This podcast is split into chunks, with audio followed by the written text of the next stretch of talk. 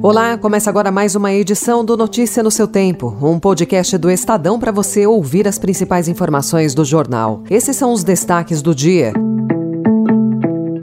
Sob pressão, presidente do Banco Central rejeita mudança para aumentar meta de inflação. Bolsa Família terá revisão do cadastro de 5 milhões de pessoas. E Casa Branca descarta a possibilidade de atividade extraterrestre nas operações conduzidas no Pentágono. Hoje é terça-feira, 14 de fevereiro de 2023.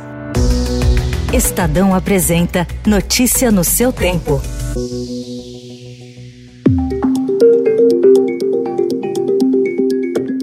Na primeira entrevista, após ter se tornado alvo do governo do presidente Luiz Inácio Lula da Silva por causa do patamar dos juros, o presidente do Banco Central, Roberto Campos Neto, disse que uma mudança da meta de inflação teria como efeito prático a perda de flexibilidade. Eu acho que se a gente fizer uma mudança agora, sem ter um ambiente de tranquilidade e um ambiente onde a gente está atingindo a meta com facilidade, o que vai acontecer é que você vai ter o, de, o efeito contrário ao desejado.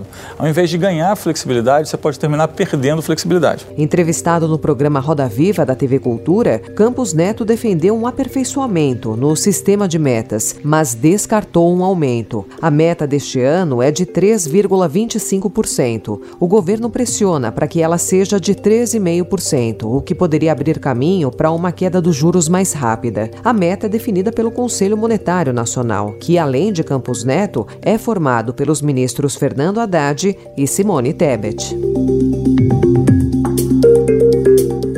E a cúpula do PT endureceu o discurso contra Campos Neto. Em reunião realizada ontem, o Diretório Nacional do Partido aprovou uma resolução que orienta as bancadas petistas na Câmara e no Senado a convocar o presidente do BC para que ele preste esclarecimento ao Congresso sobre o motivo de manter os juros altos. O convite é um processo mais simples. Na convocação, a autoridade é obrigada a comparecer. O ministro da Fazenda, Fernando Haddad, endossou ontem as críticas do presidente Lula política monetária do Banco Central e disse que os juros no Brasil são fora de propósito. Para o economista Carlos Caval, ex-secretário do Tesouro Nacional, por trás da intenção do governo de aumentar a meta de inflação, há a ideia equivocada de que mais inflação pode gerar mais crescimento econômico.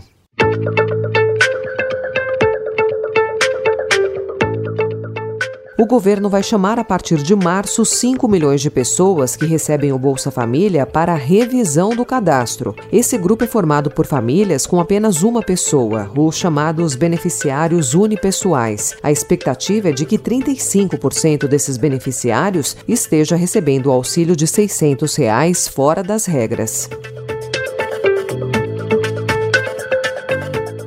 Em entrevista ao Estadão, Letícia Bartolo, secretária de Avaliação, Gestão da Informação e Cadastro Único do Ministério do Desenvolvimento Social, avalia que o Auxílio Brasil, agora rebatizado de Bolsa Família, foi feito sem nenhuma comunicação para os municípios e os estados e sem orientação para a população.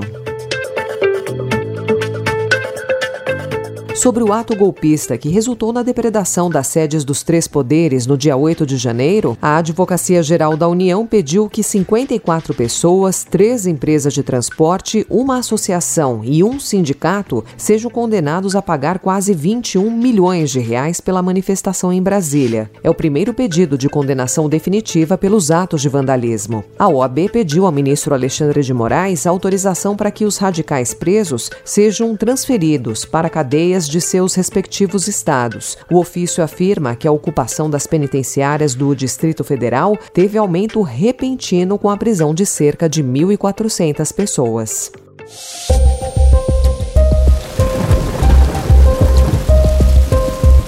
E as chuvas que atingiram o estado de São Paulo entre a tarde de domingo e a madrugada de ontem deixaram uma pessoa morta e três desaparecidas na capital e no interior. Ruas e casas foram alagadas e carros ficaram submersos. Os temporais devem continuar até o fim da semana. Desde o início da Operação Chuvas de Verão, em 1 de dezembro, a Defesa Civil Estadual relatou 25 mortes, 5 desaparecidos e 249 ocorrências em todo o estado. O Estadão também informa hoje que a quantidade de armas em acervos particulares no Brasil está próximo de 3 milhões, segundo dados obtidos pelo Instituto Sou da Paz e Igarapé, por meio da Lei de Acesso à Informação. Esse acervo mais que dobrou nos últimos cinco anos. A gestão do ex-presidente Jair Bolsonaro facilitou as regras de acesso de civis, o que o governo Lula promete rever. Especialistas mostram preocupação com a elevação, pois relacionam a maior disponibilidade de armas ao aumento da violência. Notícia no seu tempo. As principais notícias do dia no jornal O Estado de São Paulo. Came with my, my children to demonstrate for democracy. Trying to preserve democracy in Israel for my kids and for every kid of every religion and shape and color in Israel. Em Jerusalém, cerca de 100 mil pessoas protestaram ontem em frente ao parlamento de Israel durante a apresentação do plano do governo de Benjamin Netanyahu para reformar o judiciário. O projeto é alvo de críticas e vem sendo apontado como uma ameaça direta à democracia do país.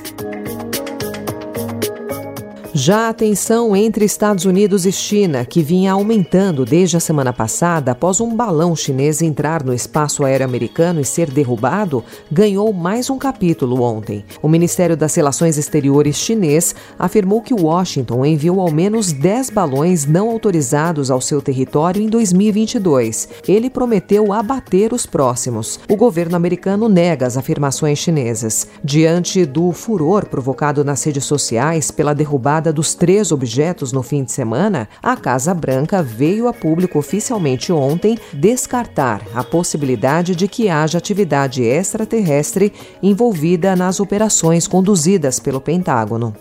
We just wanted to make sure we address this from the White House. I know there have been questions and, and concerns about this, but there is no, again, no indication of aliens or extraterrestrial activity with these recent takedowns. Again, there is no indication of aliens or terrestrial activity with these recent takedowns.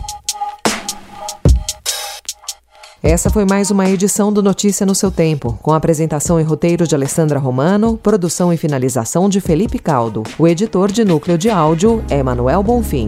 Obrigada pela sua escuta até aqui e até amanhã. Você ouviu Notícia no seu tempo.